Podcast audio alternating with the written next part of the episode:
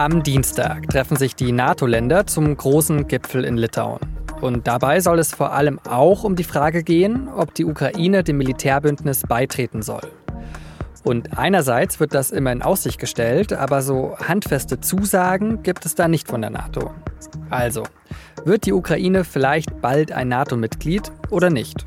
Und was ist eigentlich aus der Idee einer neutralen Ukraine geworden?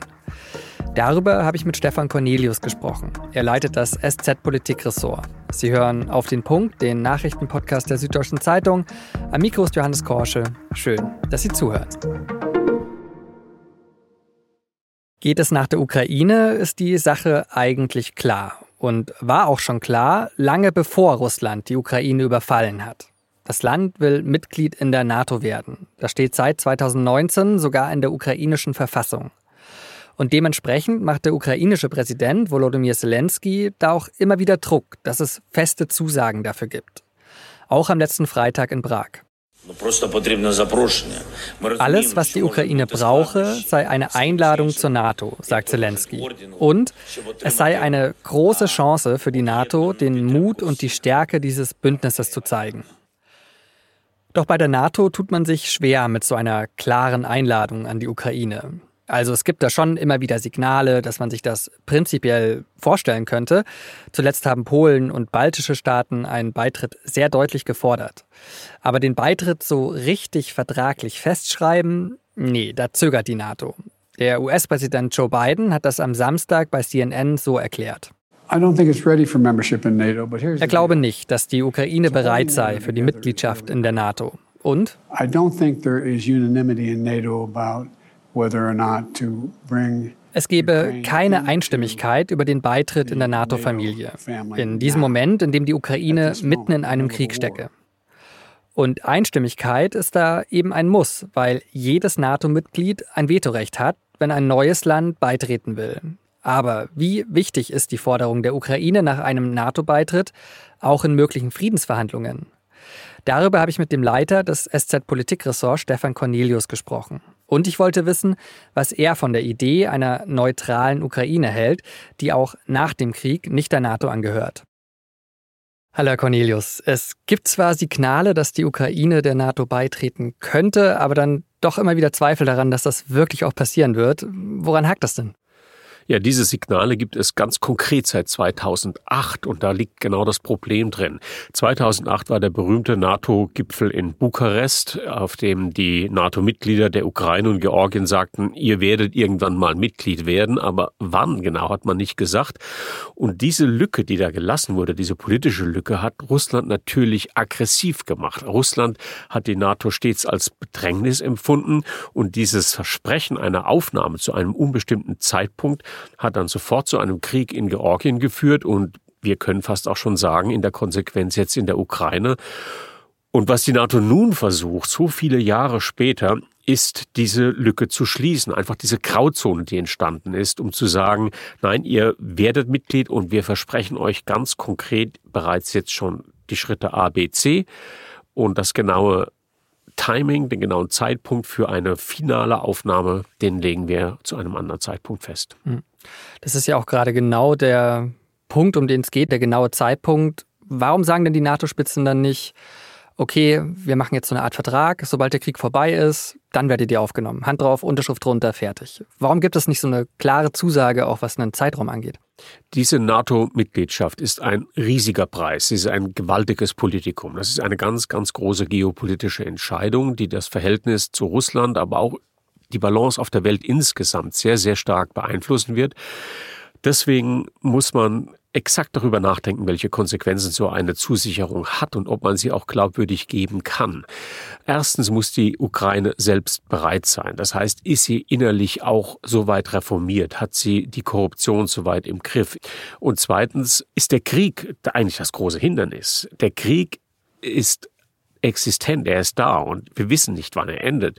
Und wenn man jetzt eine Aufnahme für den Zeitpunkt nach dem Krieg in Aussicht stellt, könnte man ja Russland damit das Argument liefern, na dann führen wir den Krieg auf unbegrenzte Zeit fort, weil wir damit die Aufnahme verhindern.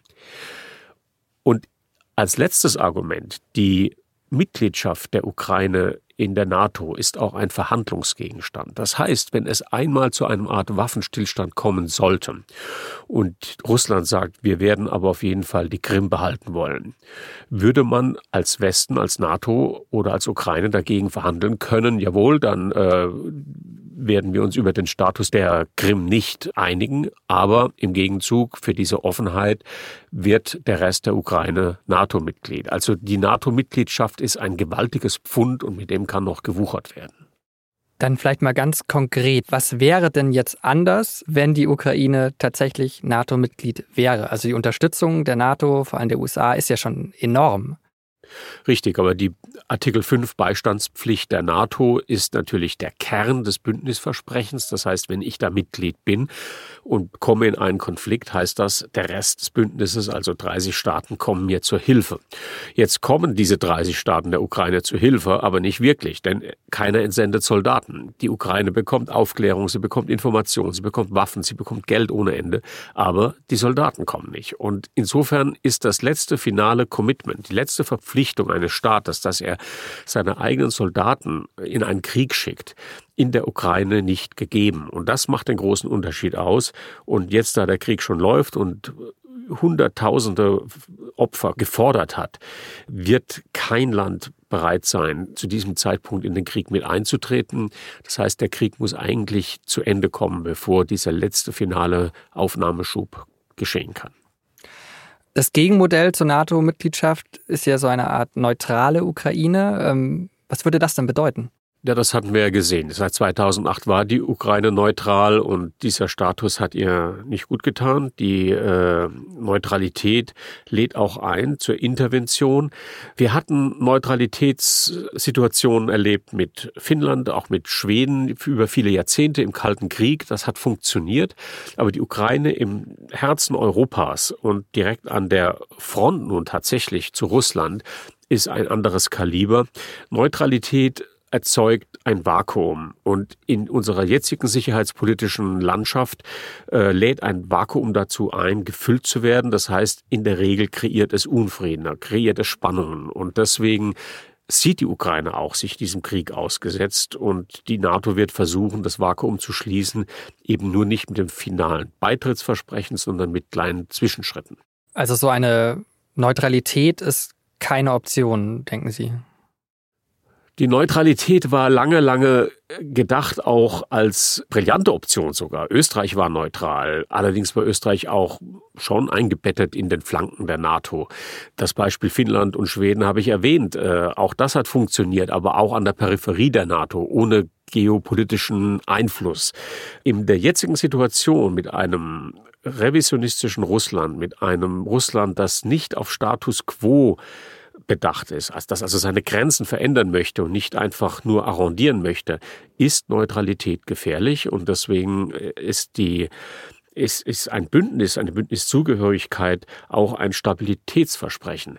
Als 89 der Kalte Krieg in sich zusammenbrach, Deutschland vereinigt wurde, gab es ja eine lange Diskussion, was machen wir mit diesem Deutschland? Soll es neutral werden? Soll der Osten Deutschlands neutral bleiben? Soll Deutschland insgesamt in die NATO? Und selbst damals hat die Sowjetunion äh, und damals auch noch der Warschauer Pakt, der ja dann noch einige Monate existierte, zugegeben, dass eine Neutralität eher Instabilität erzeugt und deswegen äh, zugestimmt, dass Deutschland als Ganzes in die NATO eintritt. Da haben Sie jetzt gerade schon Stabilität auch genannt. Die USA will ja für Stabilität sorgen, also für die Zeit nach dem Krieg, aber vor dem NATO-Beitritt und hat gesagt, sie gebe Garantien. Was heißt das denn konkret?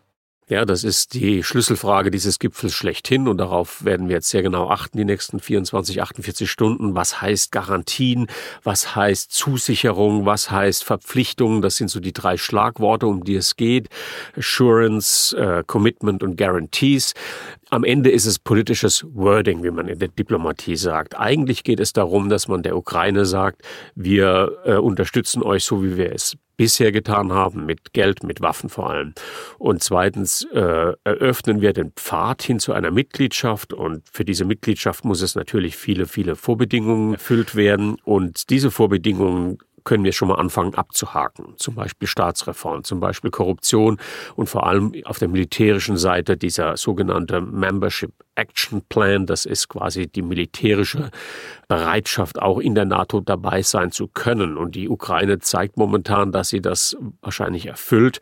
Und insofern wird es in diesem Bemühen, diesen, diese Grauzone zwischen Russland und der NATO zu füllen, sehr, sehr viele Farbmuster geben, die wir auf einmal sehen, sehr viele Themen, die angesprochen werden mit dem klaren Signal an Moskau, Leute, die Ukraine ist unwiederbringbar auf dem Pfad in Richtung Mitgliedschaft, auch wenn es noch nicht komplett unterschrieben ist. Herr Cornelius, vielen Dank für Ihre Einschätzung und einen schönen Tag. Ja, danke schön, ebenso. Und auch bei den Nachrichten bleiben wir noch kurz bei der NATO. Schweden will ja ebenfalls der NATO beitreten. Und das ist bisher vor allem am türkischen Präsidenten Erdogan gescheitert. Am Montag hat er aber seine Haltung geändert. Die Türkei stimme dem Beitritt von Schweden unter einer Bedingung zu. Nämlich, wenn die EU-Beitrittsverhandlungen zwischen der Europäischen Union und der Türkei wieder aufgenommen werden.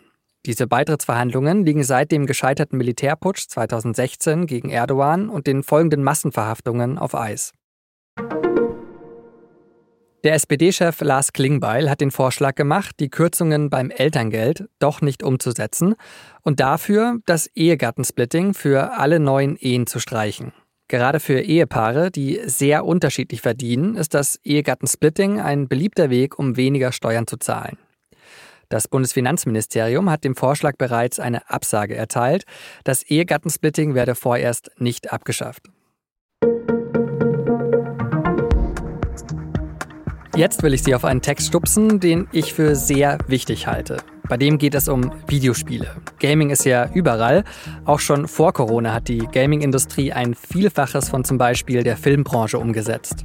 Und deswegen ist es auch so wichtig und prägend, was und wie in Videospielen erzählt wird. Zum Beispiel über Gesellschaft und Demokratie. Und deswegen habe ich mich sehr über einen Text in der SZ gefreut, der sich genau diese Frage gestellt hat und einen politischen Strukturpessimismus in Videospielen entdeckt hat. Den Link dazu finden Sie in den Show Notes. Und ich habe noch einen Link in die Shownotes gestellt, der führt Sie zu einer großen SZ-Umfrage. Denn wir als SZ wollen wissen, was wünschen Sie sich von uns? Was können wir besser machen? Machen Sie mit, Sie können als Dankeschön zwei Übernachtungen in einem Hotel in Berlin gewinnen. Redaktionsschluss für Auf den Punkt war 16 Uhr. Vielen Dank fürs Produzieren dieser Sendung an Immanuel Petersen und Ihnen vielen Dank fürs Zuhören und bis zum nächsten Mal.